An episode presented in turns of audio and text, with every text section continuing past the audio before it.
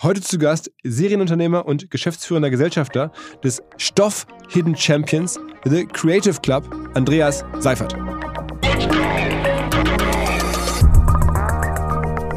weil es eben nicht äh, in ihr Geschäftsmodell passt. Ne? Das ist nicht äh, Boxen irgendwie halbautomatisiert äh, zu äh, hin und her zu bewegen, sondern wir haben ja Wertschöpfung ne, in der Logistik. Ne? Also Stoffe kommen an, die müssen geschnitten werden, die kommen auf kleinere Rollen, dann müssen die, dann ist jede Bestellung individuell, die wird also einer bestellt 1,30 Meter, dann 1,70 Meter, kannst du bei uns alles bestellen, ab 50 Zentimeter. Und das schützt das Geschäftsmodell. Let's go! Go, go! Herzlich willkommen beim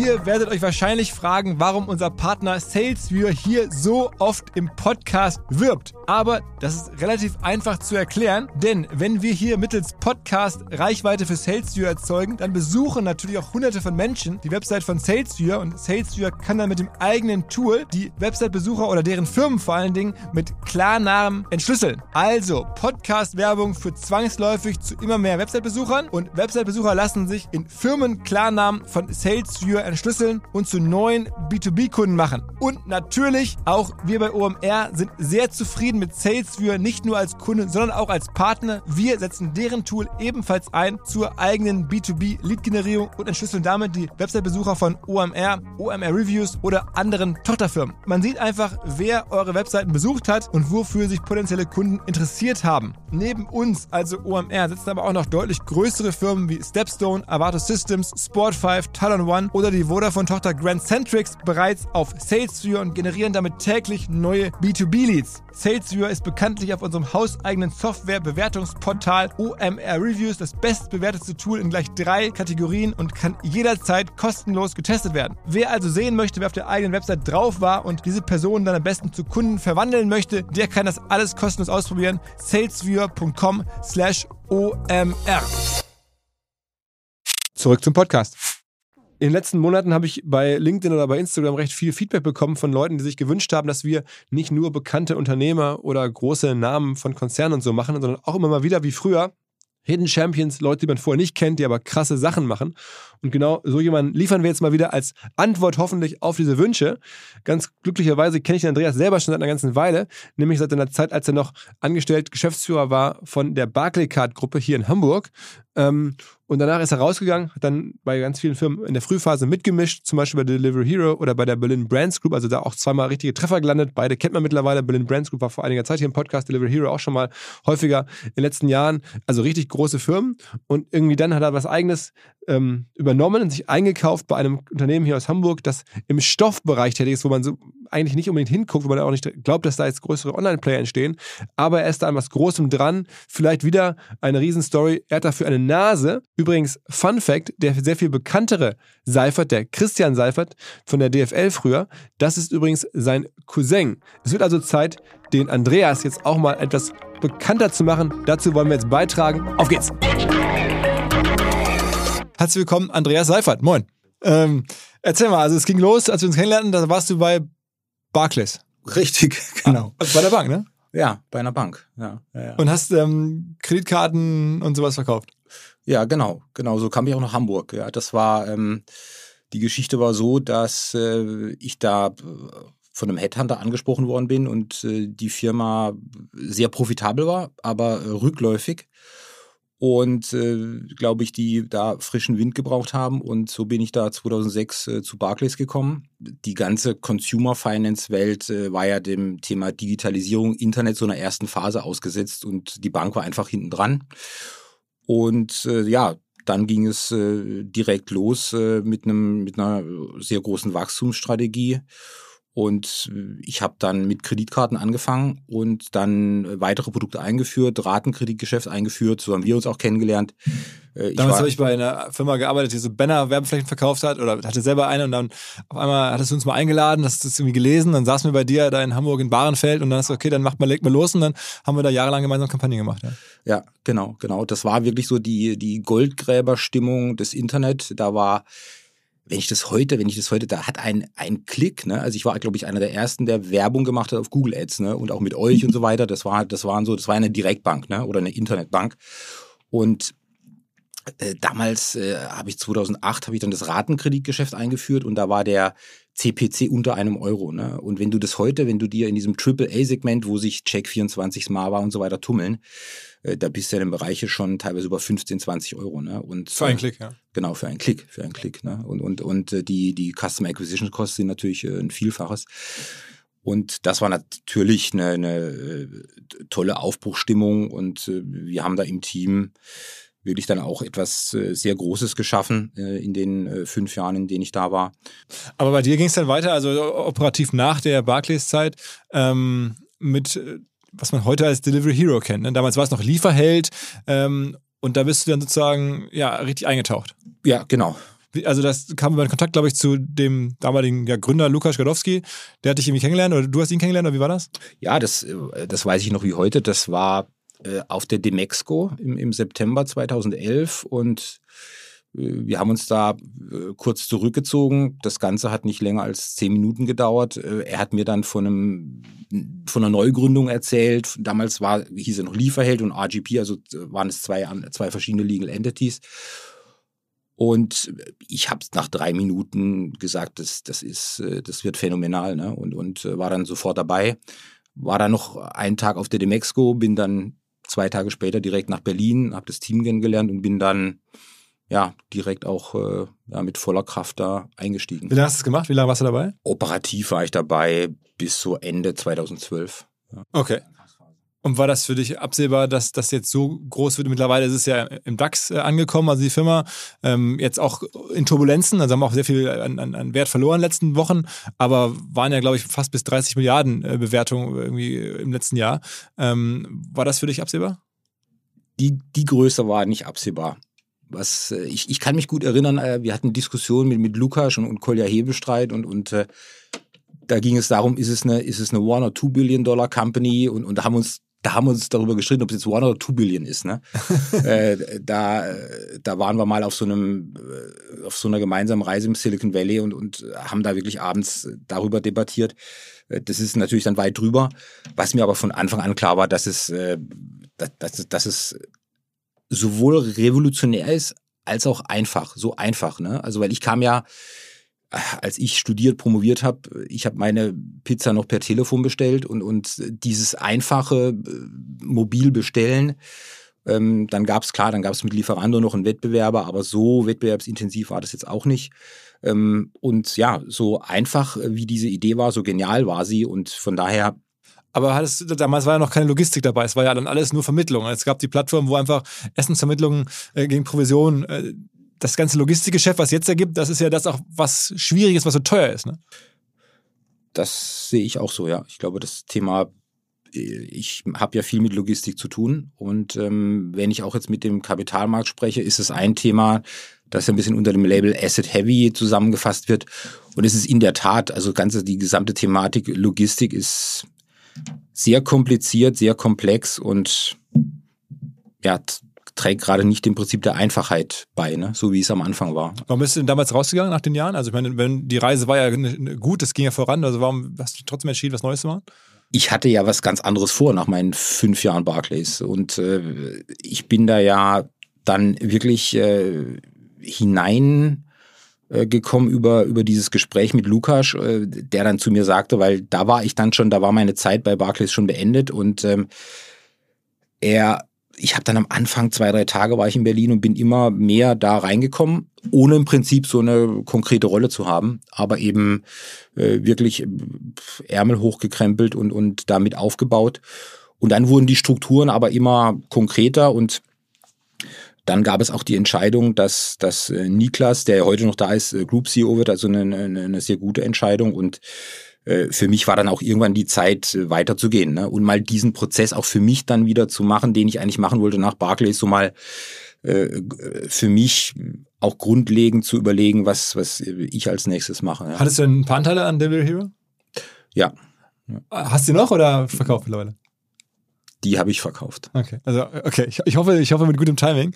Ähm, und dann ging es bei dir weiter. Du hast sozusagen ins nächste Wespennest gestochen. Also wenn man das so nachvollzieht, ähm, was man heute als Berlin Brands Group kennt. Also der Peter Schajewski war ja auch schon mal vor ein paar Monaten hier zu Gast. Einer der ganz großen, ähm, heute würde man sagen, so Amazon Roll-Up, also Amazon-Händler werden zusammengekauft. Der war selber ein oder ist ein großer Amazon-Händler. Ähm, damals hieß es, glaube ich, noch Schalltech. Irgendwann hast du angerufen und gesagt, Mensch, oder wir saßen wieder zum Lunch zusammen. Ich bin bei Lieferheld raus. Ich mache jetzt irgendwie Schalltech. Kennst du das? Und ich so, Schalltech, boah, sagt mir nichts. Und dann hast du mir damals schon so ein paar Eckdaten zugerufen. Ähm, und ich dachte, okay, krass, ähm, du hast das nächste Ding gefunden. Wie kam das? Das kam über, über einen Mitarbeiter von mir von Delivery Hero, der sagte, der hatte eine Ausbildung gemacht bei Schalltech, kannte den Peter und kannte eben mich und ähm, sagte dann, ihr müsst euch unbedingt kennenlernen. Und er hat mir dann am Abend erzählt, was er da gemacht hat äh, als 18-Jähriger, äh, wie er da angefangen hat. Also am Ende verkaufen die irgendwie so, also so, so Hardware über Amazon, ne?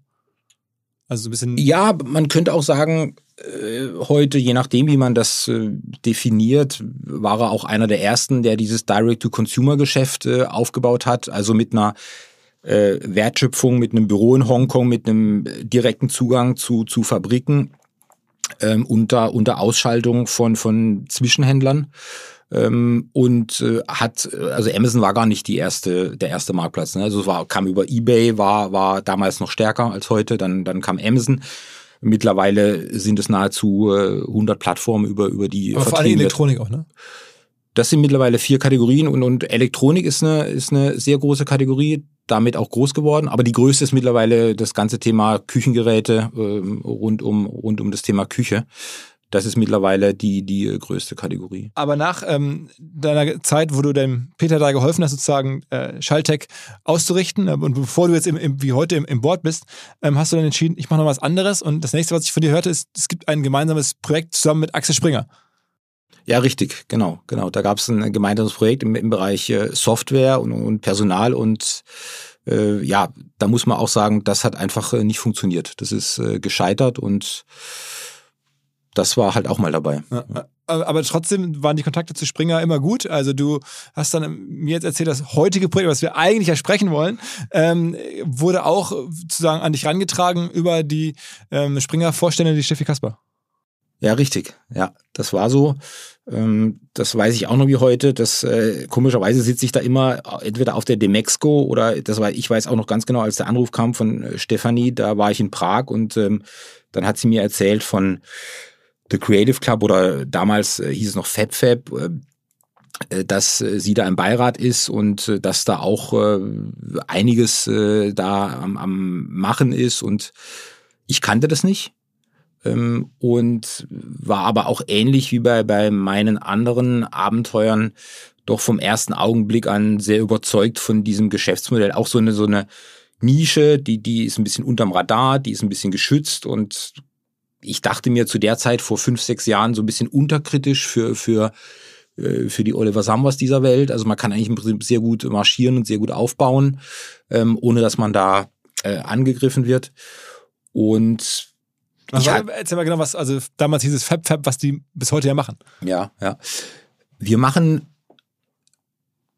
im Kern alles rund ums Nähen. Ja, bei uns findest du alles rund ums Nähen. Ähm, also Stoffe. Genau, also was du findest sind Stoffe, das sind äh, Schnittmuster, das sind Reißverschlüsse, Knöpfe, Nähte, Garne. Du findest alles, äh, was du im Prinzip brauchst äh, für für dein kreatives Projekt. Wir sind, was man sagen muss, wir sind jetzt noch sehr spezialisiert auf Nähen, äh, gehen jetzt aber auch in andere Kategorien wie Stricken, äh, Plotting ist, ist gerade sehr en vogue und sehr, sehr modern. Ähm, aber der Markt ist, der, der ist so groß, ähm, das hatte ich auch unterschätzt. Alleine der Markt fürs Nähen ist, ist so groß. Aber der gesamte Markt, wenn du da noch Stricken dazu nimmst und Plotting, ist, ist ein über 100 Milliarden Euro Markt weltweit. 35 äh, Milliarden äh, Europa, 35 Milliarden US und, und Rest. Ähm, und äh, wenn ich es auch vergleiche mit manchen anderen Märkten, ist es natürlich schon ein sehr großer Markt, der zudem als ich da zugestoßen bin, unterdigitalisiert war. Ähm, es wurde wenig online gekauft. Ähm, äh, ja, ich habe ja mehr oder weniger zu Hause da einen echten Berührungspunkt, weil meine Mutter Schneiderin ist und sie kannte Stoffe.de nicht. Ja, Stoffe ist so die Hauptdomain von, von FabFab. Ähm, mittlerweile kauft sie da alles, ne? Und ähm, ähm, ja, da war, weil, weil, was, also ich, ich kenne das noch früher, ähm, meine Mutter näht und strickt und das hat als Wochen gedauert, bis alle, zum Beispiel alle Materialien da waren, ne? Ja.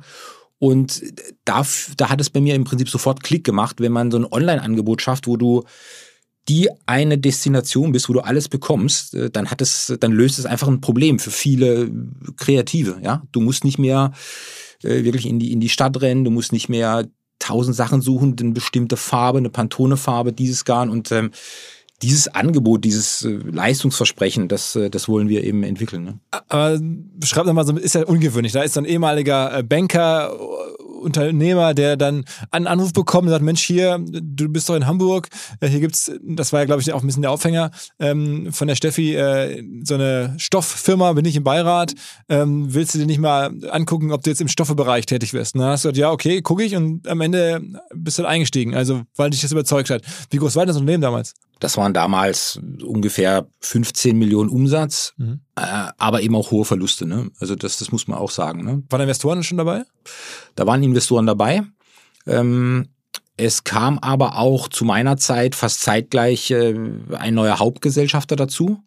Ähm, der Tom Singh ähm, aus London, auch selbst Unternehmer, Gründer von New Look, ähm, ist vielleicht jetzt nicht jedem bekannt in, in Deutschland. Aber ein Textilmilliardär, ne? also schon eine richtig ganz große Hausnummer. In der Tat, ja, also äh, auch beeindruckender Mensch und beeindruckender äh, Unternehmer. Äh, der ist da mehr oder weniger aus, aus Leidenschaft eingestiegen, ja. Also er hatte seine Firma verkauft 2015 und ähm, ist dann ähm, ein paar Monate später da eingestiegen, weil sein Großvater äh, auch schon äh, Stoffe verkauft hat in Indien. Ne? Also kommt ursprünglich aus Indien die Familie Singh ähm, und ist er ist auch in Indien geboren, dann aber schon als als Baby dann nach nach äh, nach Großbritannien gekommen. Ja und was sind denn die Gründer? Also, wo sind denn die? Also, ich meine, du bist da irgendwie zugerufen worden, ähm, der ist da eingestiegen. Wo sind die Gründer? Die Gründer sind jetzt nicht mehr dabei. Ja, das also ein Hamburger Gründer, eine Gründerin oder? Das waren äh, drei Brüder, die, die das gegründet haben. Und ähm, so in der ersten Phase des, des E-Commerce, die die Domains gesichert haben, wie Stoffe.de, natürlich geniale Domains, ne? Und ähm, äh, die das dann wirklich äh, zu, zu ich meine, 15 Millionen Umsatz äh, ist auch schon ein ganz schönes Wort in, in, mit den Mitteln, die da zur Verfügung waren. Und, und ähm, ähm es kam äh, ein Investor auch dazu in 2012.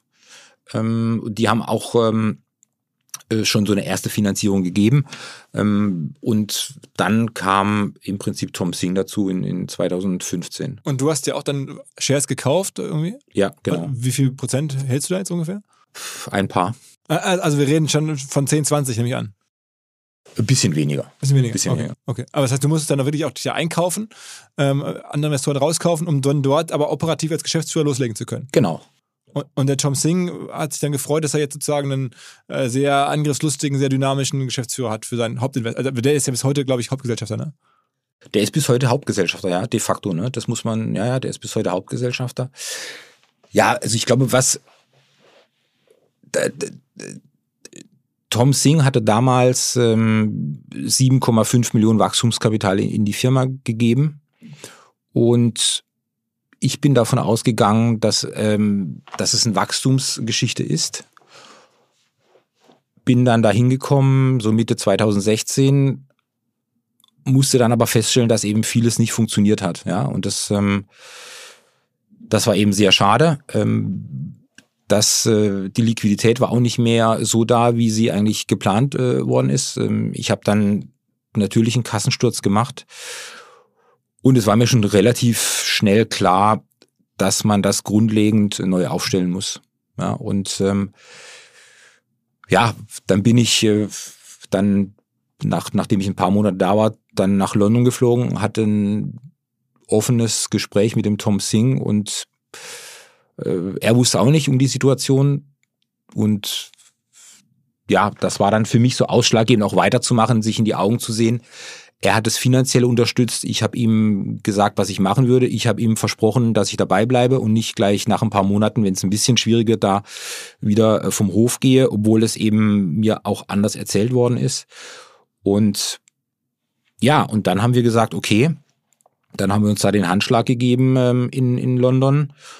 Und ähm, ich bin wieder äh, zurückgeflogen und habe äh, direkt losgelegt. Und letzten Endes, weißt du, war das, warum ich das gemacht habe, war für mich, das war ja weiterhin ein sehr großer Markt. Der war ja weiterhin genauso wie diese Situationsanalyse, die ich gemacht hatte und, und äh, die war ja genauso. Und, und äh, ich dachte mir, weißt du, ich würde das vielleicht sogar mit als Startup neu anfangen, ne?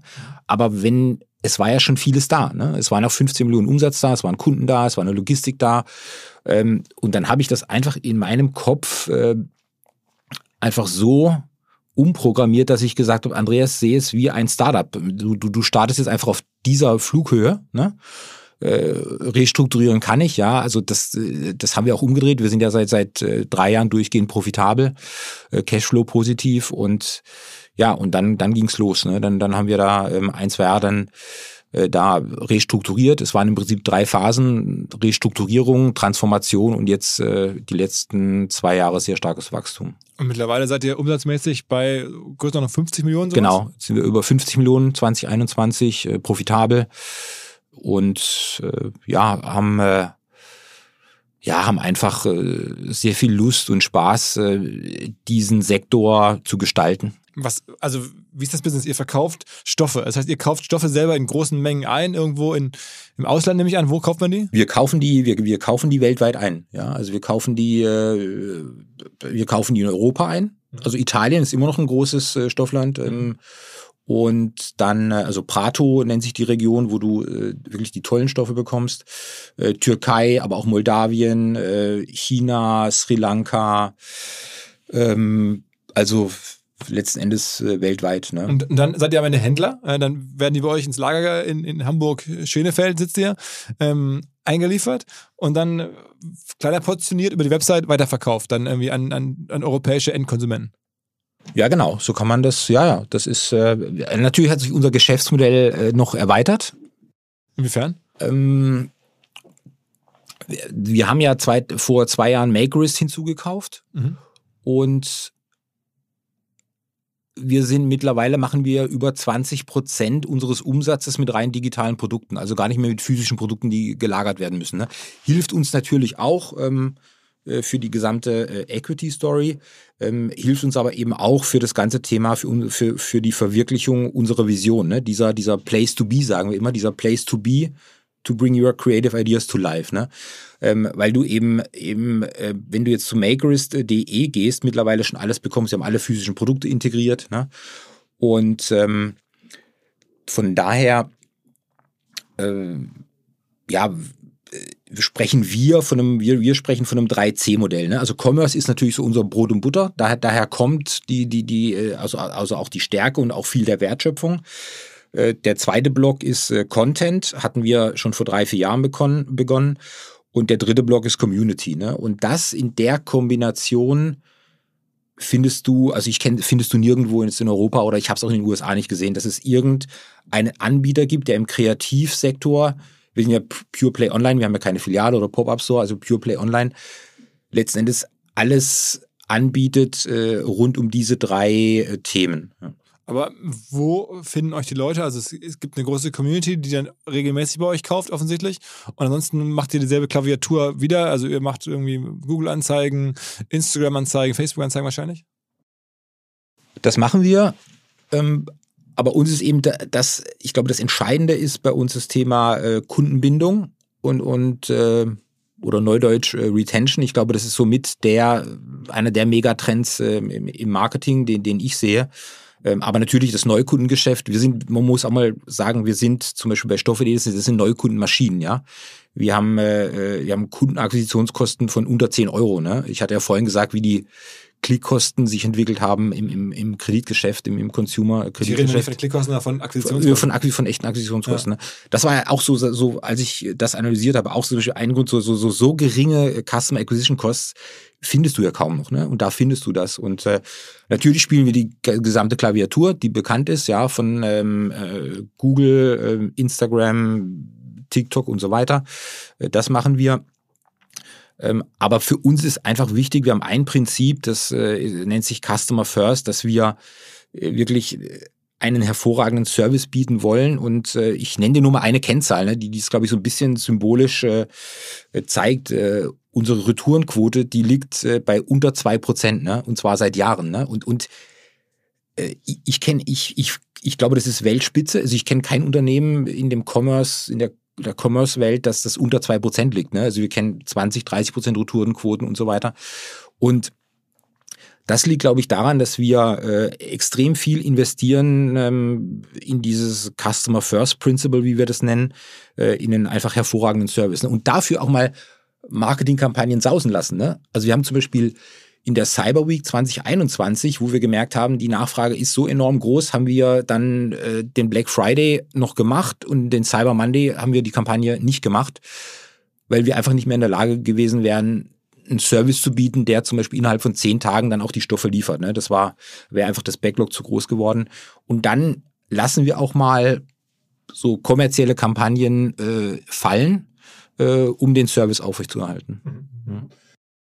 Und was ist euer Kernprodukt? Also was kauft man im Kern bei euch? Was ist das dann, sag mal, einfach weiße Wolle oder? du, das ist, das ist sehr unterschiedlich, ja. Aber es sind, ähm, wir haben sieben Kategorien. Ne? Also, was also, ist der Topseller? Also was ist der, was ist der absolut? Das hängt, das hängt, das, das, das kommt drauf an. Wirklich, es kommt drauf an. Ne? Also Topseller in, im so November, Dezember, da, da ist äh, Filz stark gefragt und sonst ist es äh, Jersey, Baumwolle. Das sind so, das sind so Topseller äh. Ähm, es ist dann äh, weniger dann, wenn jetzt das Thema Fasching kommt oder Halloween, da ist Tüll auch ganz vorne dabei. Wir decken alle Stoffarten ab. Wir haben über 100 Stoffarten und ähm, ähm, ja, das sind und wie macht jetzt CM? Also du hast gerade gesagt, irgendwie Retention ist für euch ganz wichtig. Jetzt haben wir verstanden, was ihr verkauft. Wie hält man da den Kunden? Am Ende ist es ja ein anderes Wort, also oder eine andere Beschreibung für CM, also Customer Relationship Management. Man muss irgendwie gucken. Du hast dann offensichtlich eine E-Mail-Adresse von dem Kunden, weil er ja schon mal gekauft hat. Ja. Ähm, arbeitet man mit der Adresse? Was macht er da? Das machen wir natürlich auch. Da machen wir auch das äh, volle Programm, auch in der Tiefe. Da haben wir auch ein dediziertes Team und das ist ähm, schon äh, da, das machen wir schon sehr ausgeprägt. Das ist auch nur meine Schule. Ich meine, das Thema Kreditkartengeschäft, da geht's um nichts anderes als Kundenbindung. Da geht's äh, darum, dass die Karte möglichst aktiv ist und häufig eingesetzt wird. Und ähm, von daher machen wir das Programm. Aber ich finde, wenn wir über äh, Kundenbindung sprechen und Service, weißt du, ich finde es viel wichtiger, dass man eben diesen, diesen hervorragenden Service anbietet, dass man Top-Produkte hat ähm, und dann letzten Endes, wenn sich diese Näh-Communities zusammensetzen oder Nähclubs, dass sich das einfach äh, rumspricht. Ich glaube, das äh, beste Marketing ist kein kommerzielles Marketing, sondern das beste Marketing ist einfach, wenn du einfach einen, einen super Service und eine super Leistung mit, mit sehr guten Produkten bietest und, und dann spricht sich das auch herum, ja. Dann brauchst du auch kein Marketing. Aber wir machen natürlich die komplette Klaviatur des, des äh, des klassischen CRM versuchen was, was sind da so die wichtigsten Elemente, weil diese Klaviatur, die ist dir jetzt ja nun seit Anfang des Berufslebens quasi klar. Ja, ja, ja. Ähm, was sind da so, also was, was sind da so die Anstoßmomente? Was, was, was muss man da so machen? Das geht letzten Endes sind es auch Kleinigkeiten und, und, und einfache Dinge, wie zum Beispiel, dass äh, der Text äh, einer E-Mail eben sehr gut ist, ja, und, und ansprechend ist. Ne? Und äh, das geht äh, über die gesamten Phasen des, des Kundenlebenszyklus, also vom Erstkontakt über dann, dann über zwei Drittkontakt, über die E-Mail, die du bekommst nach einer Bestellung, ähm, aber auch wie gehst du um mit, äh, ja, mit, mit schwierigen Fragen. Mit so Service-Levels sind wichtig, dass man innerhalb von 24 Stunden antwortet. Ähm, also letzten Endes so dieser, dieser klassische Kundenlebenszyklus, das ist so der Prozess, an dem wir dann uns äh, wirklich orientieren von ähm, ja, vom, vom, vom Onboarding über Aktivierung, aber bis auch zur Rückgewinnung. Ja, also auch wirklich äh, schlafende Kunden und, und Kunden, die nicht mehr aktiv sind, äh, wieder zu uns äh, zurück zu gewinnen. Wie viele Kunden habt ihr denn? Wie viele Menschen äh, sind eure aktiven Kunden, würdest du sagen? Ja. Also wir haben äh, jetzt äh, über eine Million aktive Kunden. Ne? Und, ähm, aktiv heißt dann in den letzten... Aktiv, aktiv äh, heißt äh, Einkauf in den letzten zwölf Monaten rollierend. Ja, mhm. ja und ich habe angefangen, da hatten wir 300.000 aktive Kunden, jetzt sind wir bei über einer Million aktive Kunden. Das ist für uns zum Beispiel, wir haben keine Unternehmensziele oder anders, wir haben Unternehmensziele, aber alle Unternehmensziele sind bei uns Kundenziele. Ja? Und das ist zum Beispiel ein, ein, äh, ein Ziel, das äh, jeder hat, ja. Also das Thema aktive Kunden, ne? die Aktivität der Kunden. Wir haben sonst, wir haben, wir haben über zwei Millionen Kunden, die schon bei uns eingekauft haben, in, in der äh, natürlich CRM-Datenbank. Äh, wir haben viele Communities, äh, das addiert sich auch auf über zwei Millionen. Ähm, aktive Kunden ist so die, die richtige Steuerungsgröße und, und relevante Größe für uns. Da sind wir jetzt bei über einer Million. Und in welchen Endkundenmärkten seid ihr aktiv? Also Stoffe.de klingt jetzt Deutsch, äh, Österreich, Schweiz wahrscheinlich. Was sind noch so große Länder für euch? Wir haben zwölf äh, dedizierte Shops äh, in Europa. Also ist noch Italien dabei. Frankreich ist ein großer Markt. Äh, Großbritannien war vor dem Brexit äh, ein großer Markt, hatten wir, kommt wieder zurück jetzt, ne? aber da hat uns natürlich auch äh, voll getroffen, der Brexit und, und die Problematik damit. Ähm, Skandinavien ist, sind sehr große Märkte, ja, die so sehr kreativ nä nähaffin sind. Äh, Polen ist dabei, mhm. ähm, also auch Portugal, Spanien, so, so. Und wer ist euer Wettbewerb, wenn man so will? Also gibt es jetzt irgendeine Firma, die so ein Portfolio und so einen Ansatz noch so verfolgt? Ich bin jetzt in dem Segment nicht so zu Hause. Also, wir haben da schon eine relativ starke Alleinstellung, wenn man jetzt diese drei Punkte, diese drei Cs. Äh also der eine ist Handel mit Stoffen, der andere ist diese Makerist, äh, Schnittmuster, äh, Leute teilen irgendwelche Ideen, aber alles in der, auf eine digitale Art und Weise? Ja, also wir haben ja, was, was wir gemacht haben, ist diese, diese diese drei Cs, äh, die haben wir alle schon verknüpft und das findest du alles schon auf Makerist. Ne? Also du findest die, äh, die Schnittmuster, die digitalen, du findest E-Books, Tutorials, physische Stoffe, alle Materialien bereits auf Makerist. Ne? Und so ein Angebot findest du meines Erachtens sonst nirgendwo. Ne? Du findest Stoffhändler, du findest die offline, online. Dann findest du natürlich, kannst du, gibt's Freeware auf YouTube, du findest Tutorials, findest du dort. Aber die eine Destination, dieser eine Place to be, den, den gibt es meines Erachtens so nicht. Ähm, auch übrigens in den USA nicht. Da äh, schauen wir uns den Markt ja auch an und äh, dort sehe ich das auch nicht. Ja. Oh, ähm, hat wie, wie viele Leute arbeiten für euch? Wir haben äh, ungefähr 400. Okay, 400. Aber das ist dann die Idee, vielleicht das noch nach den USA reinzuheben, also dann sozusagen da auch noch irgendwie zu wachsen? Ja, würde ich, sehe seh ich. Also der, der, der Markt in den USA ist genauso groß wie der Markt in Europa.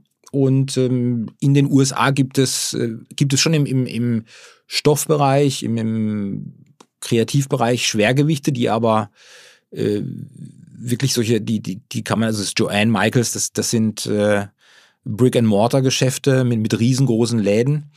Ähm, es gibt aber im, im digitalen Bereich kein vergleichbares Geschäftsmodell. Den Markt haben wir analysiert letztes Jahr und äh, haben das nicht gefunden.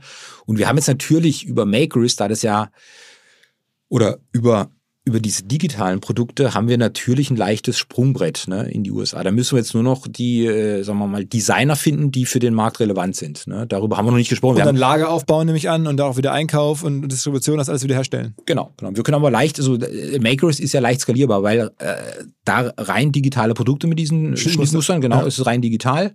Ähm, was du brauchst, ist natürlich länderspezifische Designer, also Makers ist ja auch ein Marktplatz, äh, wo wir über 1200 Designerinnen haben, äh, die eben äh, ihre Schnittmuster dort anbieten und und ihr bekommt eine Provision. Das heißt, ihr bekommt dann, wenn da ein Schnittmuster verkauft wird, seid ihr sozusagen. Genau. Also das heißt, das ist wirklich ein Marktplatzgeschäft. Ihr habt Handelsgeschäft und ihr habt Marktplatzgeschäft. Ja, ja, haben wir, ja, genau. Und aber der Handelsanteil ist deutlich höher. Der ist noch deutlich höher. Ah, okay. Aber das heißt, der erste Schritt wäre nach USA zu gehen, wäre sozusagen das Marktplatzbusiness nach USA zu bringen. Das wäre das Einfachste, ne? weil einfach skalierbar. Und wie du auch sagtest, das Thema, wir, wir bräuchten keine Logistik. Dann hast du in den USA ja auch drei Zeitzonen. Und da hätte ich jetzt schon Respekt. Aber so als Testballon, als, als Markteintritt mit digitalen Produkten könnte man das mal versuchen. Ne? Es gibt also für dieses Jahr geplant. Für dieses Jahr, ich, es gibt einfach noch so viel zu holen in Europa und, und ähm, ich finde halt wichtig, dass wir fokussiert äh, bleiben. Ne? Und jetzt haben wir, wir, wir haben einen klaren Weg. Äh, wir sind mit Makerist, mit diesen Schnittmustern auch erst in Deutschland und Frankreich. Ja, ähm, und äh, der nächste Schritt ist im Prinzip, dass er auch auf die anderen europäischen Länder auszurollen. Also ich meine, wenn wir jetzt über die Firmenbewertung reden, das mache ich ja immer so ganz gerne mal zu gucken, wo stehen wir da eigentlich, dann ist ja wahrscheinlich der Handelsumsatz nicht so viel wert wie der Marktplatzumsatz. Der Handelsumsatz, schätze ich jetzt mal, würde man E-Commerce Multiple bekommen, Faktor 2, 3 oder sowas, hätte ich jetzt gesagt, oder 3 wahrscheinlich, ja. Aktuell nach wie vor, oder ja, je nachdem. Und aber den, den Marktplatzumsatz wäre wahrscheinlich deutlich höher. Da wird es wahrscheinlich dann irgendwie 15, 20er Multiple vielleicht sogar bekommen. Ähm, liege ich da falsch? Ich würde es ein bisschen anders einschätzen. Aber klar, in der Kombination liegst du da genau richtig. Ja, also das, ähm, das Marktplatzgeschäft und das Geschäft mit diesen digitalen Produkten wird natürlich vom Kapitalmarkt höher bewertet. Ähm, und ähm, noch ein bisschen höher, als ich gerade gesagt habe. Ich würde, glaube ich, eher sagen, wenn man da auch ich würde sagen, sogar geringer, ne? Also ganz ehrlich. Okay, weil die Wachstumsraten auch nicht so. Nee, ich glaube, wenn du so Marktplatzgeschäfte, wenn du die, die liegen, wenn man äh, auch von Investmentbanken, die, die vergleichbaren Multiples liegen meines Erachtens so zwischen fünf und sieben. Okay. Ja, so die Berichte. Auf Umsatz. Ja, genau, die Berichte, mhm. die ich kenne. Mhm. Ähm, genau. Und das äh, ja, hilft uns aber schon, was die Bewertung angeht. Ne? Klar, weil E-Commerce ist dann eher zwei oder drei Umsatz kommt drauf an. Ne? Ich, ich würde sagen, durch die Alleinstellung, die wir haben und durch die. Das Wachstum ist ja eine große entscheidende Frage. Ne? Wie viel wächst ihr jedes Jahr? 20 Prozent?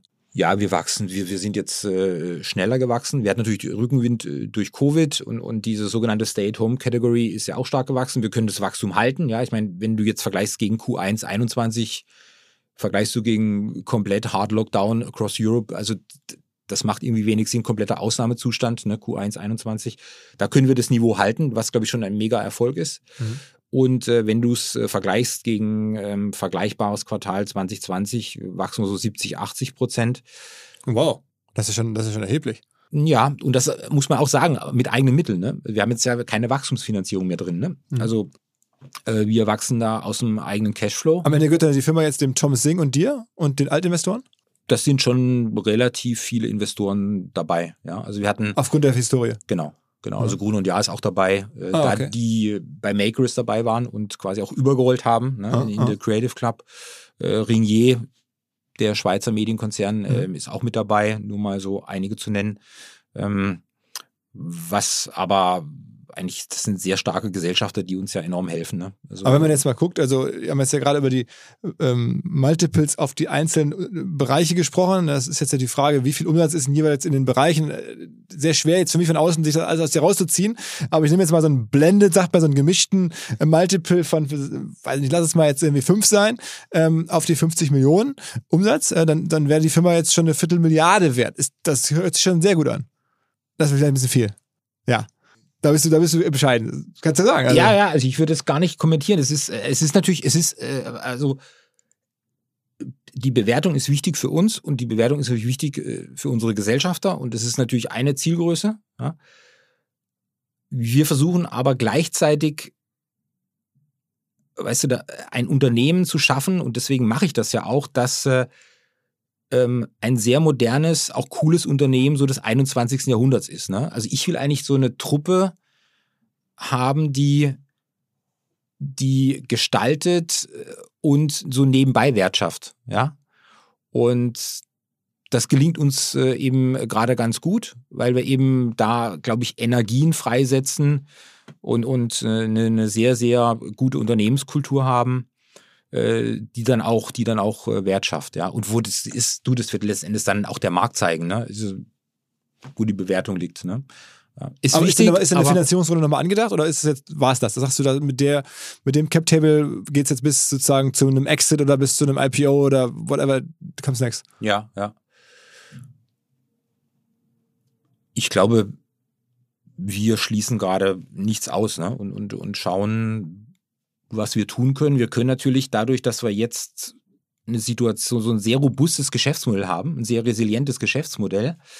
Und, und äh, selbst für solche Player wie Amazon, ich habe natürlich großen Respekt vor Amazon, aber selbst äh, Amazon traut sich nicht richtig in diesen Markt rein, weil es eben nicht äh, in ihr Geschäftsmodell passt. Ne? Das ist nicht äh, Boxen irgendwie halbautomatisiert äh, zu äh, hin und her zu bewegen, sondern wir haben ja Wertschöpfung ne, in der Logistik. Ne? Also Stoffe kommen an, die müssen geschnitten werden, die kommen auf kleinere Rollen, dann müssen die, dann ist jede Bestellung individuell, die wird also einer bestellt 1,30 Meter, dann 1,70 Meter, kannst du bei uns alles bestellen, ab 50 Zentimeter. Und das schützt das Geschäftsmodell. Und dadurch sind wir jetzt in einer sehr guten Situation und auch eben offen für Wachstumskapital, weil wir letzten Endes äh, freie Fahrt haben. Ja, also ähm, ich saß auch mal äh, mit einem Burda-Vorstand zusammen und da haben wir über das Geschäftsmodell diskutiert. Da meinte er am Schluss auch zu mir, Andreas, was, was stoppt dich eigentlich hier noch? Ne? Also könnt ihr doch voll aufs Gaspedal und durch. Und äh, letzten Endes ist schon Kapital ein Engpassfaktor. Ne? Von daher denken wir natürlich drüber nach, was. Äh, Spätestens dann wird ja die Valuation wieder ein Thema werden. Ne? Also ja, dann, genau. Dann wird man da schon diskutieren müssen wahrscheinlich. Ne? Ähm, ist denn dieser ganze Trend äh, Do-it-yourself, der ist ja schon da. Also ich meine, so ein Etsy und so, da, guckst du dir sowas an? Also ist so ein, so ein Etsy vielleicht für euch irgendwie auch von der Bewertung oder vom Ganzen her ein, ein Role Model oder irgendwie? Ich meine, das ist ja so eine, eine, so eine so ein, auch am Ende eine, ein Marktplatz, wo, wo gebrauchte äh, Modeprodukte gehandelt werden zum großen Ja. Teil. Ja. Ja, Etsy ist natürlich äh, ein großartiges Unternehmen, das, äh, das ich sehr eng beobachte und, und äh, auch bewundere, gerade was die Wertsteigerung angeht. Also das ist einfach toll, dass jemand in dem Sektor äh, wirklich sich so rasant und so schnell und so gut entwickelt hat. Die machen, die sind in unserem Sektor, das ist ähnlich, sie machen aber was komplett anderes. Ne? Sie verkaufen im Prinzip äh, Endprodukte. Klar, ist ja wie, wie Ebay so ein bisschen. genau. Ne? Und wir machen ja schon ein Stückchen was anderes. Aber es hilft uns natürlich im Kapitalmarkt, weil man, da kann man immer die Brücke schlagen äh, zu Etsy und äh, Ja. Also eure Peer Group am Ende. genau, schon, ja. Was, was haben die für einen Umsatz, irgendwie Valuation Multiple aktuell? Der ist meines Erachtens höher als die fünf bis sieben, die ich dir gesagt Ja, habe. ja, hätte ich auch jetzt gedacht. Die sind ja auch äh, relativ gut gelaufen, ne? Aber du, es kann ja dann, also lass uns lieber mal so äh, dann da diskutieren und alles, was darüber ist, ist ja gut. Und Verkauft ihr auf Amazon? ja, machen wir auch, ja. Was mir bislang überhaupt gar nicht klar war, ist, jeder Hersteller von Produkten jeglicher Art kann ein Volksprodukt sein in Kooperation mit der Bild. Das ist insofern natürlich spannend, weil die Bild eine Wahnsinnsreichweite hat, fast 50 Prozent der deutschsprachigen Bevölkerung erreicht und halt dieses Label Volksprodukt vergibt an Partner. Seit 21 Jahren machen sie das. Mittlerweile gibt es 220 verschiedene Volksprodukte und es werden weitere gesucht. Es gab schon Zahnbürsten, Volksakkus, aber auf der Website habe ich gesehen, sie suchen zum Beispiel einen Partner für eine Volkszahnzusatzversicherung oder für eine Volkspizza oder für einen Volksstaubsauger. Also, wer solche Produkte herstellt und auch in größerer Kapazität produzieren könnte, denn erfahrungsgemäß spricht der Verkauf nach einer solchen Kampagne ziemlich an, wendet euch bitte an den Vermarkter der Bild. Die Firma heißt Media Impact. Und Media Impact sagt übrigens auch, dass 80% derjenigen, die schon mal eine Kampagne in dem Bereich gebucht haben, das wieder tun. Wer jetzt hier erstmals von dieser Möglichkeit gehört hat, bekommt auf seine erste Buchung auch ein Media-Bruttovolumen von 220.000 Euro on top. Wendet euch dazu bitte direkt an Media Impact ein Wort de slash Bild slash Volks minus Produkt und erwähnt einfach im Gespräch mit den Ansprechpartnern und Ansprechpartnern dort, dass ihr über OMR kommt und dann gibt's diesen Zuschlag. Zurück zum Podcast. Also das, ich meine, das ist ja die alte äh, Berlin Brands Group Erfahrung. Genau, das, War das schon vorher so? Oder hast du dann gesagt, okay, lass mal schnell auf Amazon draufgehen oder war, war das schon immer klar? Das haben wir dann äh, vor drei, vier Jahren begonnen. Ne? Das, das habe ich schon auch gesagt, ne? dass wir das äh, starten äh, müssen, Klammer auf, Klammer zu. Ne? Weil äh, ich glaube, Amazon kannst du nicht mehr, das ist der größte Supermarkt der Welt, den jetzt irgendwie zu vernachlässigen. Und wir sind ja, wir haben ein sehr longtailiges Geschäft, wir haben über 70.000 Items, wir haben über 30.000 physische Produkte und ähm, wir haben natürlich auch das Know-how und die Intelligenz, genau zu wissen, was sind die Top-Selling-Items, ja, wo, wer, wo wird was verkauft, ne? Und das hilft natürlich äh, für das Listing auf Amazon, ne? Also, und äh, von daher, was mich sehr stolz macht, ist, dass wir auf Amazon sind und eben auch äh, erfolgreich. Erfolgreich heißt das profitabel, ne? Das ist, äh, Ist das ein großer Teil eures Umsatzes mittlerweile schon? Also von den 50 ist Millionen? noch ein das, kleiner Teil. Okay. Irgendwelche anderen Plattformen? Also wir reden jetzt ja immer vom eigenen äh, Shop, aber gibt es noch was anderes außer Amazon und dem eigenen Shop, wo ihr verkauft? Im Moment nicht. Was ist der ganze Rest der eigene Shop? Ja, ja. Okay. Du, ich bin, ich finde, das Schöne ist, die, die, die, auch die Schönheit an diesem Geschäft ist, dass es fast endlose Möglichkeiten hat. Ja, und, und, und äh, wir haben ja auch The Creative Club, The Creative Club genannt, weil es äh, so viele kreative Möglichkeiten gibt und wir müssen jeden Tag zu neuen Ideen Nein sagen und, und können vielleicht eine verwirklichen. Ne? Das heißt, du musst extrem fokussiert sein und bleiben. Ja? Und deswegen müssen wir sehen, ob wir dieses Jahr noch weiter internationalisieren, wohin wir gehen. Ähm, aber diesen Fokus zu halten, das, das halte ich für, für enorm wichtig, ja, und den, den nicht zu verlieren. Sind eure Kunden zu 90 Prozent Frauen oder sind auch viele Männer dabei? Ja, wir bräuchten mehr Männer, ja. Wir bräuchten mal mehr Männer, ja. Es ist ein Aufruf für, für, für mehr Männer. ähm, ja, es sind in der Tat über 90 Prozent Frauen. Und das ähm, spiegelt sich auch äh, bei den Mitarbeitern wieder. Wir, wir, haben über 70 Prozent Frauen, ja, nahezu 50 Prozent Management, über 70 Prozent im, im, Office. Und, ähm, also bei dir ist sozusagen dieses äh, Gender Diversity umgekehrte Problem. Ja, ich, ich traue mich das ja gar nicht zu sagen, ne, dass wir auch äh, Männer suchen. Ja. ja. Ähm, aber wenn wir jetzt mal wirklich in, in diesem Bereich bleiben, wir wollen ja auch so eine, wir wollen ja auch ein Sprungbrett sein für, was wir sehen, ist das Phänomen jetzt auch durch Covid, dass immer mehr junge Menschen, du hast ja vorhin gesagt, es ist, es ist gerade ein Megatrendthema, immer mehr nähen, ja, und, und. Ähm, Do yourself generell, ja. Ja, ja, und, und ähm, auch immer mehr Jüngere und wir wollen ja auch Inspiration bieten. Weißt du, wir hatten ja auch unter den deutschstämmigen Designerinnen und Designer waren ja oder sind auch viele Männer, ne? Also äh, Karl Lagerfeld, ne? Äh, Job, ähm, ich bin großer Fan von Michalski. Ähm, so, dann hast du im internationalen Bereich leider der verstorbene Virgil Abloh, dann hast du den Olivier Roustin von, von Balmain, ne?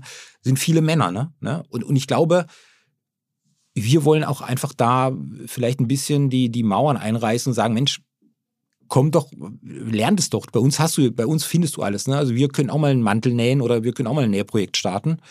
Ähm, und äh, so einfach, ja, so ein Sprungbrett bieten. Kannst, kannst du selber nähen?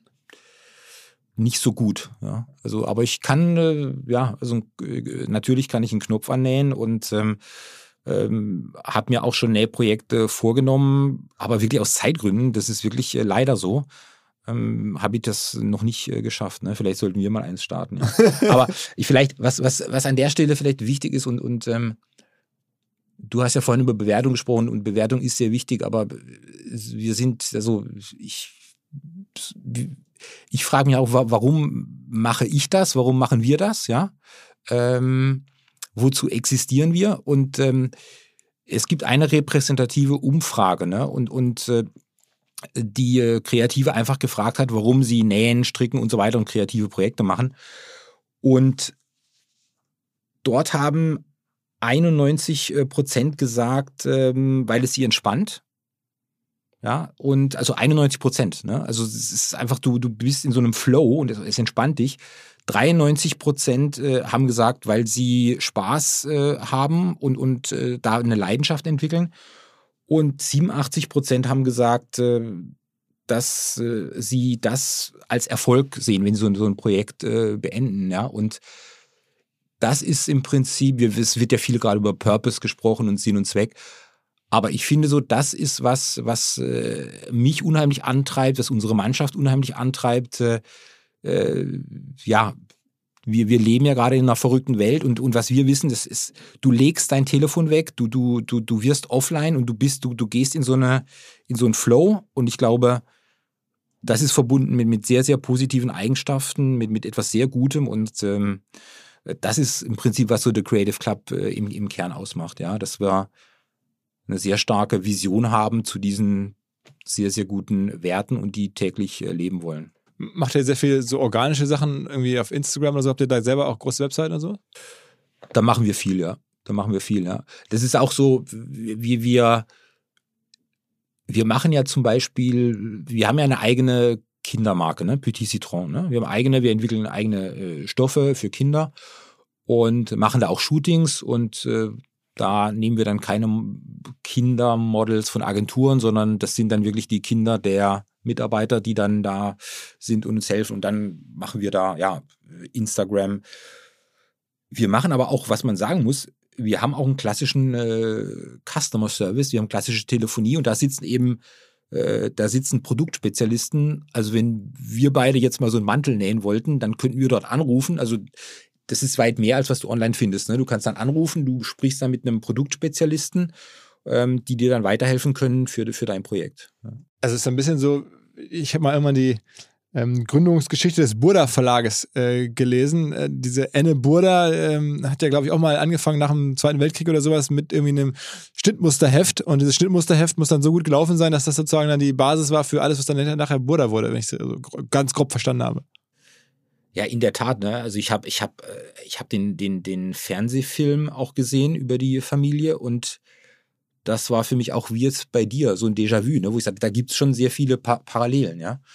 Und ähm, ich sage manchmal aus Spaß intern so, wir wollen das Burda des 21. Jahrhunderts werden, aber da gibt es schon in der Tat so vergleichbare Linien. Ne? Was Aber ist, ist denn das weiterhin ein Thema? Also ich meine, ich kann auch nachvollziehen, dass man damals in den 50er, 60er Jahren das halt viel ähm, genäht werden musste. Oder äh, heute ist es ja ein Hobby und Do-it-yourself ist halt so eine Bewegung, aber auf der anderen Seite gibt es halt so viel Fashion und kein Mensch muss mehr nähen. Also ich meine, du kannst irgendwie einen Klick weiter bist du bei Shein oder Amazon und kannst dir da Klamotten kaufen für ja schlimmerweise auch irgendwie mini kleines Geld, bis der Arzt kommt, ähm, irgendwelche Halls machen. Das ist, also ist, seid ihr eher ein Gegengewicht dazu oder, oder besteht auch eine Gefahr, dass es irgendwann vorbei ist, weil einfach alle sagen, was soll ich da jetzt selber was kaufen? Ich kann doch einfach alles ähm, oder selber was, was nähen, ich kann doch einfach alles kaufen. Wir bieten ja was ganz anderes an und ich glaube, das passt eben hervorragend in, in den aktuellen Zeitgeist, ja. Also wir, wir sind ja mehr oder weniger das Gegenteil von Fast Fashion, ne? Und die Werte, die ich dir genannt habe, das ist ja eine repräsentative Umfrage, das sagen ja Menschen zu uns, ne? dass es äh, eben sie entspannt und, und sie Freude dabei empfinden. Und es kommt ja noch was weiteres hinzu, wenn du ein Stück dir selbst äh, mal, kreativ zusammenstellst, ne? Und dann hast du ein Einzelstück, ja. Und ähm, das trägst du länger, das wird immer deins sein du trägst es anders, ja. Also es, es geht schon in den Bereich Mode und Fashion, ne? was, was, was wir hier sehen. Ja, das sind eure Kunden, also die Frauen vor allen Dingen. Ja, es ist interessanterweise ist es relativ gleich verteilt. Ähm, auf den Commerce-Domains wie Stoffe.de sind die etwas jünger, so zwischen 20 und 40. Und, und bei, also als wir Makerist übernommen hatten, waren die äh, etwas älter, zwischen 25 und 45. Äh, was wir eben jetzt auch sehen, was ich vorhin gesagt habe, dass das jüngere Mädchen ab 13, 14 eben das für sich entdecken und auch vielleicht als wirklich intelligente, sinnvolle Abwechslung eben mal das Smartphone wegzulegen, ja, und nicht auf äh, Insta und, und TikTok abzuhängen, ja, sondern wirklich mal zwei, drei Stunden was zu machen. Und, und das ist wirklich, das schüttet Dopamin aus, ne? Also wir, wir wissen das, ne? Das ist einfach ein, geiles Gefühl, wenn du so ein, so ein Endprodukt dann fertig hast. Du hast es erschaffen, das ist dein Ding. Und äh, das ist halt was ganz anderes, als wenn du jetzt bei Primark äh, irgend so ein Dreier-Set kaufst und, und äh, das haben wir auch 15 andere, ja. Das passt einfach, glaube ich, auch nicht mehr. Das ist aus der Zeit gefallen. Ne? Und ist denn sozusagen der Breakdown zwischen urbanen Leuten in irgendwelchen Städten und auf dem Land, das ist wahrscheinlich alles relativ ähnlich oder gibt es Unterschiede? Was so die Standardstoffe angeht, ist es relativ ähnlich. Äh, aber es gibt wirklich sehr regionale und lokale Unterschiede. Ne? Also es gibt natürlich ist Hamburg, in Hamburg wird anders gekauft als in München. Äh, Paris wird anders gekauft als ähm, in London. Im Schwarzwald wird anders gekauft als in der Provence. Also es gibt schon sehr, sehr, gerade was Stoffe äh, angeht, und du siehst es ja auch im Stadtbild. Ne? Ähm, das ist schon, schon anders, ja sitzt ja jetzt sozusagen nicht ganz in Hamburg, sondern sozusagen vor den Toren von Hamburg in Schleswig-Holstein. Schenefeld heißt der Ort. Ähm, mit 400 Leuten. Wahrscheinlich seid ihr sogar einer der größten Arbeitgeber des Ortes. Wahrscheinlich, ja. Wir, also 400, wir haben ja auch jetzt mit Makers einen Standort in Berlin. Ne? Die 400 waren jetzt alle, der mhm. Creative Club, alle zusammen. Aber ich glaube schon, ja, dürf, dürfte einer der größten also, Arbeitgeber aber sein. Aber hat sich der Bürgermeister von Schenefeld noch nicht bei dir gemeldet? Nee, nee, aber der, der, ähm, der Minister der Staatskanzlei war schon bei uns, ja. Der okay. Um sicherzustellen, dass er auch vor Ort bleibt. Ja, klar, klar. Das ist natürlich schon, ähm, ja, ist natürlich schon so, ja. Muss man jetzt den Herrn Habeck einladen, glaube ich. er hat auch andere Themen. Ja, ja andere Themen. Ähm, wie, wie ist denn deine persönliche äh, Planung? Also, wir haben jetzt erzählt, du hast Bank gemacht, äh, dann Delivery Hero, dann ähm, Berlin Brands, alles jeweils, sagen wir mal, immer so mal fünf bis sechs Jahre, ähm, mal ein bisschen weniger. Ist das jetzt für dich die letzte große Station und machst du, oder, also ich meine, du bist jetzt schon ein paar Jahre da, ähm, oder kommt danach noch was? Wie lange machst du das noch? Ich kann mich noch gut erinnern, als ich an, in der Anfangszeit nach Schenefeld gefahren bin und da ist mir irgendwie das so durch den Kopf geschossen, dass ich mir vorstellen kann, das äh, quasi ähm, immer zu machen und immer weiter zu machen. Und das, ich glaube, die Mission ist einfach noch nicht zu Ende. Ähm, es macht äh, Riesenspaß. Ähm, ich frage mich natürlich auch jeden Tag, äh, woraus ich Energie ziehe, ziehe ich daraus noch Energie und das ist eben noch der Fall. Und solange das noch der Fall ist und, und ähm, diese Tage überwiegen, werde ich das äh, weiter äh, fortentwickeln. Und dann müssen wir einfach mal sehen. Also ein paar Jahre sind es auf jeden Fall noch. Denk schon, ja. Okay, okay. Und sag mal, äh, zum Abschluss noch so ein bisschen Fun Fact. Ähm, der Name Seifert fiel jetzt hier bei uns im Podcast vor kurzem schon mal. Ich weiß nicht, ob du es gehört hast. Da gab es eine Diskussion über die äh, neuen Projekte deines Cousins, kann man sagen. Der hat ja lange die ähm, DFL äh, geführt und macht jetzt eigene Projekte. Da hast du zumindest mal über die Schulter geschaut. So ein bisschen, ja. Ein bisschen. ja, ja. Das heißt also, du guckst da ein bisschen mit drauf und auch mit Springer und so, das ruft dir danach, dass du da irgendwie ein bisschen involviert bist. Aber da kannst du wahrscheinlich nichts Näheres zu sagen.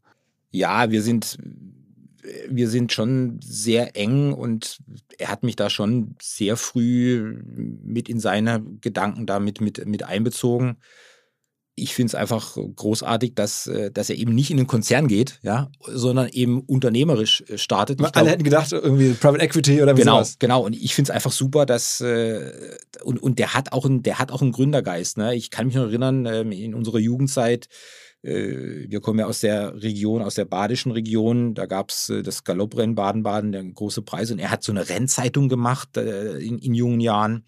Er hat eine eigene Werbeagentur gegründet zu Studienzeiten also dieses, ich habe ihm immer gesagt, dieses Unternehmerische war schon immer drin und ich finde es einfach. Hat die DFL auch sehr gut geführt. Ja, ja, genau, auch, auch unternehmerisch geführt. Ne? Und, und auch wirklich äh, substanziell in neue Felder geführt. Ja? Äh, auch Digitalisierung, Technologie und Aber so. Da, so ein bisschen Digitalisierung hätte man sich noch mehr gewünscht, eigentlich, oder? Also, kann ich, so das kann ich nicht beurteilen. ja. okay. Na gut. Aber jedenfalls irgendwie, bist du bei dem neuen Projekt auch mit investiert? Nee. Nein. Nein. Also nur beratend, weil da kommt ja demnächst irgendwas. Ne? Das ist ja angekündigt mit, mit Springer zusammen, da die, diese Plattform gerade für äh, kleinere Sportarten. Ähm. Ja, großartig, ja. Also ich freue mich drauf. Ich, ich glaube, das ähm, ist auch eine, eine perfekte Kombination. Äh, Christian mit seiner Kompetenz und, und mit dem äh, Track Record, den er hat in dem Bereich. Axel Springer mit, mit, mit äh, der Reichweite, Medienkompetenz, das ist, ähm, das wird gut das wird gut. Okay, also es wurde hier ausführlich diskutiert. Ich habe es ja okay, schon erzählt. Okay. Unser Stammgast Sven Schmidt war da skeptischer. Ähm, aber trotzdem, ich meine, der Markt ist, äh, also das ist ja noch lange, lange nicht auserzählt. Das muss ja erstmal anfangen vor allen Dingen. Genau. Insofern. Ja. Aber ja. du, ich, wenn, wer hätte gedacht, äh, guck mal, ja, ich will das jetzt nicht mit Tesla vergleichen, aber Elon Musk hat angefangen mit Autos. Der, der Markt war sehr intensiv und wettbewerbsintensiv. Ähm, Thema Smartphones war besetzt. Ja, jetzt klar. Ich würde denen jetzt einfach mal eine, eine, die Daumen drücken. Ich finde es großartig eben, dass, dass äh, Christian da in der Gründerszene jetzt äh, äh startet und äh, ich freue mich auch einfach drauf, dass diese, diese kleineren Sportarten hoffentlich äh, durch diese geballte Kompetenz äh, mehr einfach ins Scheinwerferlicht kommen. Das haben die einfach auch verdient. Ne? Okay, okay, okay. Also der eine macht Stoffe, der andere macht Randsportarten oder kleinere Sportarten. Äh, in dem Sinne, ähm, ja, wir werden es auf jeden Fall weiter beobachten und wir beide ja sowieso regelmäßig jetzt auch nach der Pandemie hoffentlich mal wieder zum Lunch gehen und mal gucken, was dann in den nächsten Jahren da alles so an Stories von dir kommt. Alles klar, danke, dass du da warst. Ja, vielen Dank, Philipp. Alles klar. Ciao, ciao. Ciao.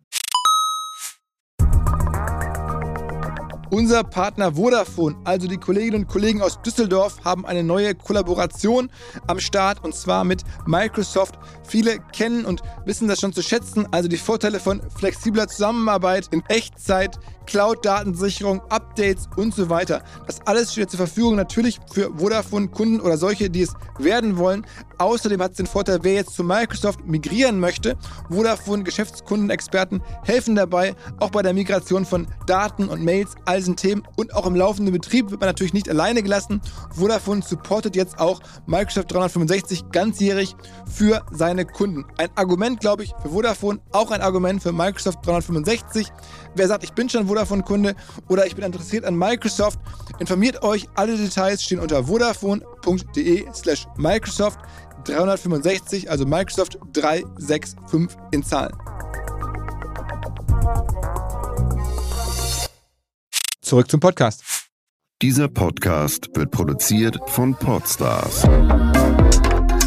bei OMR.